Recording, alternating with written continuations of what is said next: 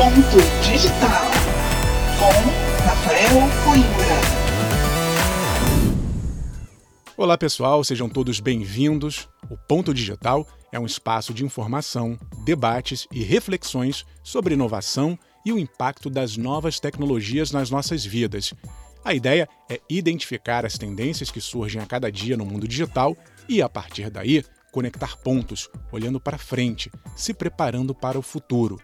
No episódio de hoje, o pano de fundo continua sendo a pandemia do coronavírus, só que eu vou trazer um olhar mais positivo de iniciativas tecnológicas na área da saúde.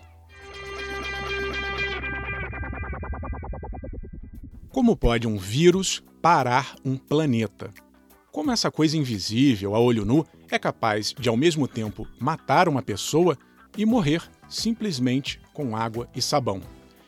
Eu que estudo tecnologias há anos tenho me perguntado muito por que nós, humanos, ainda não conseguimos criar algo capaz de conter uma pandemia. E se, por exemplo, um novo vírus ainda mais letal surgir no futuro, o que a gente pode fazer para combatê-lo de maneira eficaz? Nesse momento, enquanto os profissionais de saúde estão atuando na linha de frente para nos proteger, existem pessoas no mundo inteiro, inclusive aqui no Brasil, pensando em soluções desde as mais imediatas, como a fabricação de máscaras em impressoras 3D, até as de mais longo prazo, como o uso da inteligência artificial para prever a expansão de uma doença. Alguns exemplos. O supercomputador Summit, da IBM, está usando inteligência artificial para identificar substâncias que podem combater o coronavírus. Já encontrou 77 possíveis drogas, num total de 8 mil pesquisadas. Em Israel, a empresa Vocalis Health criou um sistema de impressão de voz. O computador analisa o que você diz e detecta se existe algum padrão, algum sintoma ligado à Covid-19. Aqui no Brasil, o Hospital das Clínicas em São Paulo está criando um sistema de inteligência artificial que identifica o coronavírus usando a tomografia de pacientes. A ideia é suprir a falta de testes laboratoriais. Falando em testes, várias empresas estão correndo para desenvolver um sistema caseiro, tipo aquele medidor de açúcar no sangue. É só comprar o kit pela internet, furar o dedo, pingar uma gotinha de sangue e entregar o material numa farmácia.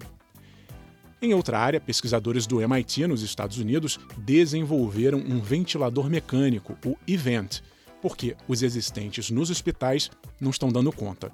Você provavelmente deve ter visto outras iniciativas de ventiladores mecânicos improvisados, que não são os ideais, mas nesse momento de emergência podem sim salvar vidas.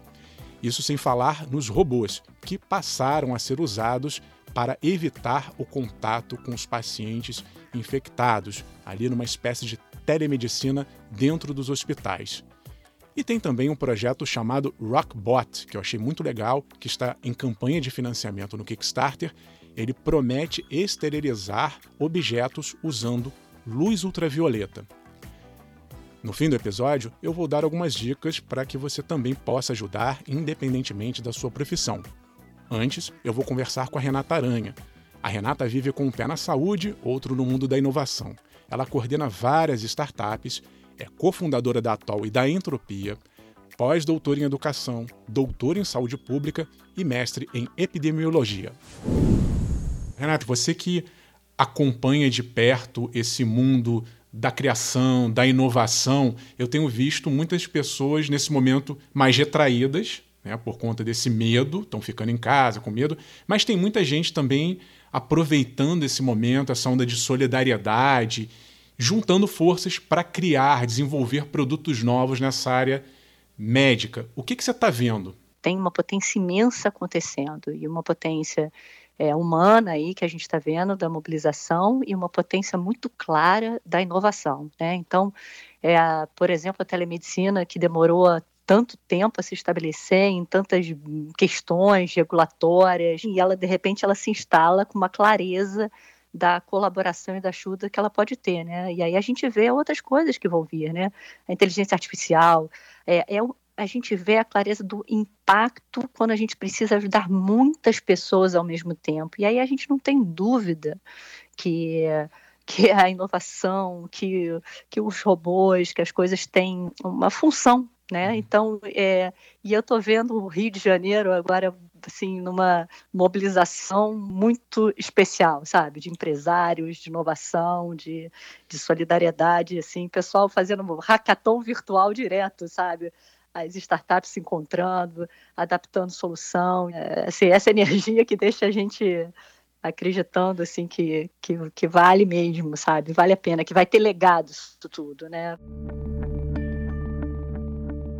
Nesse processo de criação, não tem só o pessoal que trabalha diretamente com a medicina, com biologia. Tem, por exemplo, o pessoal de engenharia desenvolvendo uh, alguns equipamentos.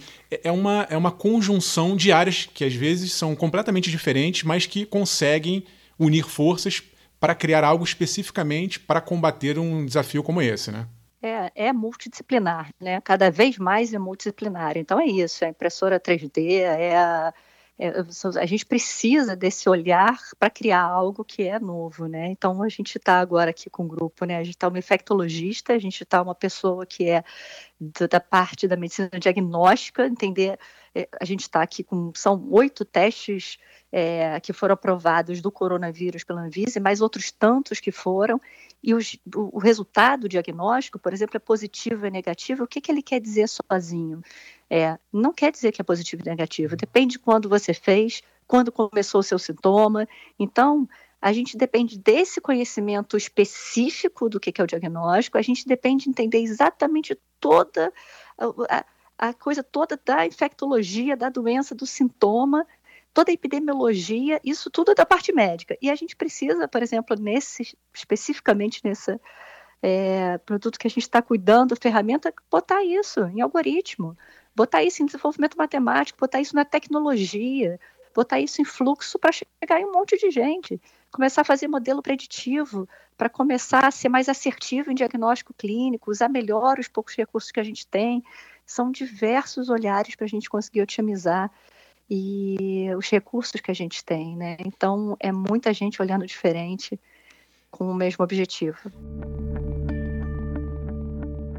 É interessante, Renata, notar que é, muito desse desenvolvimento que está acontecendo agora é para suprir a falta de equipamentos básicos, não são nem grandes tecnologias, né? Máscara, por exemplo, respirador, são coisas relativamente simples do ponto de vista médico, mas como teve uma procura muito grande agora por conta da pandemia, tá todo mundo colocando impressora 3D para fabricar máscara, tem gente já desenvolvendo esses respiradores alternativos. E aí essa rede de colaboração até remotamente funciona, né? É a coisa da pandemia, uma coisa extra, né? Não tinha como prever, não tinha como ter um estoque disso. Então é isso mesmo, é ser criativo e é botar as coisas todas que tem é, são as empresas parando de produzir um tipo de produto que elas sempre fizeram para produzir outro, né? É, é, mudar mesmo o foco e então isso em relação ao equipamento, né? E em relação à prevenção, em relação às estruturações todas, eu acho que tem muita coisa sendo feita nesse sentido. Queria que você falasse um pouco, Renata, da, da telemedicina. Né? Foi recentemente aprovada, agora nos últimos dias, algo que estava precisando ser regulamentado, mas a tecnologia em si já existia, né? basicamente uma videoconferência. Isso, de certa forma, ajuda muito até nesse momento inicial de triagem, de evitar que o paciente contaminado ou possivelmente contaminado saia de casa. É, a telemedicina é super importante, né? Eu acho que é isso. Seja tem o call center, tem você olhando, tem você fazendo, ela é fundamental. É, a gente tinha entre os médicos, às vezes, né, que é, é, era, já era importante para você ser mais é, assertivo, né? Você está com o paciente, você poder, o médico falar com outro médico que já podia, mas agora você poder fazer isso à distância, né? Em psicologia isso já era feito e agora está sendo feito é, naturalmente, e, e até os próprios profissionais de saúde que estão com sintomas e não podem atender, estão em casa e podem atender de casa. Então, isso ficou claramente é, é, efetivo. Eu acho que a gente tem um trabalho é, que é importante, que a gente está fazendo aqui com esse com o Ciente, que é a startup que eu estou mergulhada aqui nesses dias, e que eu acho que, é, que mistura muito esse, esse salto que a gente está dando, da gente ver passar da coisa do indivíduo para o coletivo, né? Que é esse registro de dados que eu trabalhava muitas coisas, que é registrar o seu dado individual, entender que, que o dado nosso, que cada um registra individualmente, quando a gente começa a analisar ele no coletivo, não é só agora para o coronavírus, né? Mas a gente vai começar a identificar outras epidemias, porque nunca mais seremos os mesmos, né? Uhum. Se teve esse, pode ser que a gente tenha outras. E se a gente começa a mudar agora a nossa cultura, que o registro dos nossos próprios sintomas, a gestão da nossa própria saúde como uma cultura, a gente começa a ser. A gente pode ter uma, uma cidade, um local que a gente vai ter uma gestão muito melhor e muito mais precoce de ações, né? de medidas, de ações. Né? Isso que a gente está fazendo agora é isso, é um coletivo. É quando a gente fica em casa e tem isolamento, é para uma medida do todo. Né? Então, a gente vai precisar cuidar coletivamente de um registro. A notificação não é mais só do médico, né? A gente está mudando para uma vigilância não só da notificação de um profissional de saúde, mas a notificação de cada um de nós. E essa mudança é que a tecnologia está permitindo uhum. e que a gente vai precisar, entendeu? Essa, essa é a mudança de paradigma que eu acredito que esse momento é único da gente estar tá sensibilizado, entender que a gente pode, de fato, é, contribuir.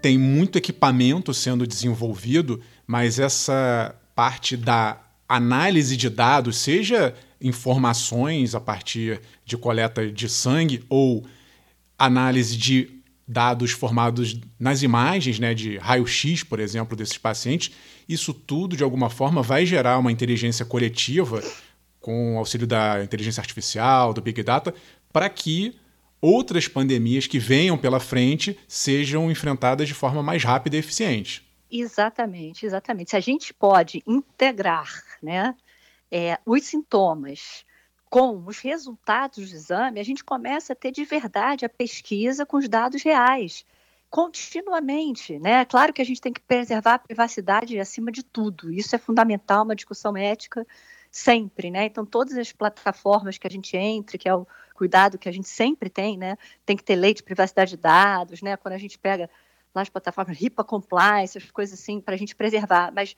na hora que a gente tem esses dados, a gente tem os sintomas, aí você tem um diagnóstico, aí você tem o resultado lá, que é o padrão ouro, né, que é o exame.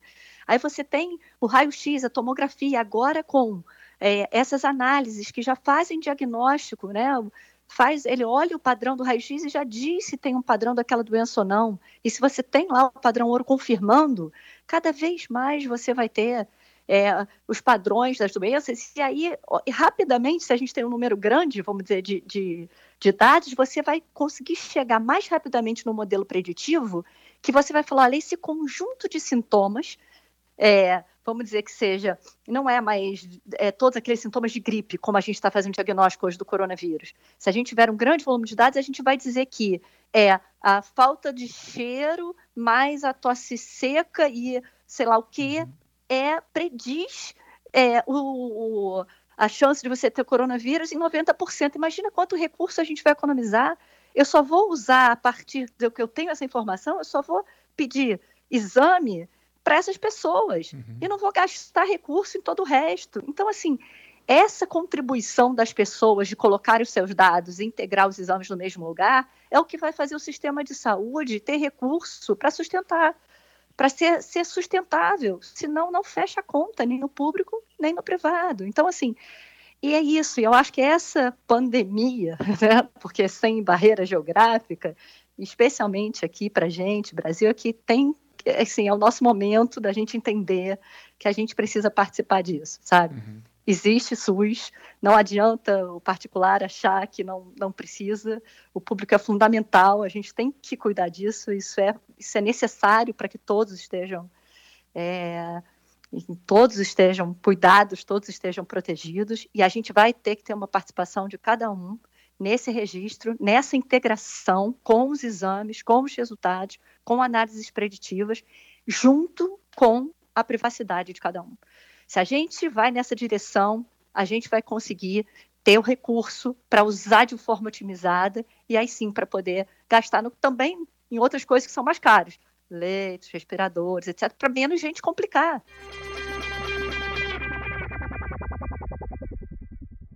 Agora eu vou dar dicas de como você pode ajudar no combate ao novo coronavírus. A primeira delas é emprestar a sua impressora 3D se você tiver uma. Isso vai ajudar na fabricação de máscaras de proteção para os profissionais de saúde. Um desses projetos está sendo feito em conjunto entre os pesquisadores do Laboratório de Artes e Design da PUC Rio e da COP da UFRJ, também do Rio de Janeiro. É só entrar em contato com eles. Você também pode doar o tempo do seu computador. Isso mesmo. O projeto Folding Home funciona assim. Você se cadastra nele e toda vez que o seu computador estiver ligado, mas você não estiver usando, ele passa a trabalhar em segundo plano, remotamente, para o Folding Home. A ideia é usar o poder da computação em rede para executar simulações de proteínas para pesquisadores que estudam doenças, inclusive o coronavírus. Tem também muitos hackathons acontecendo nesse momento. São maratonas em que pessoas de diferentes áreas se reúnem para criar um aplicativo, por exemplo. Nesse caso, os hackathons estão focados em encontrar soluções para enfrentar a pandemia. Falando em soluções, o projeto SOS Covid-19 já deu resultados. Eu vou deixar o link na descrição do podcast para você dar uma olhada, se inspirar e, quem sabe, até participar. O Ponto Digital fica por aqui, espero que você tenha gostado. Se inscreva lá no Spotify ou no tocador de podcast que você preferir e mande sugestões, críticas e elogios para me ajudar a fazer o programa. Até a próxima!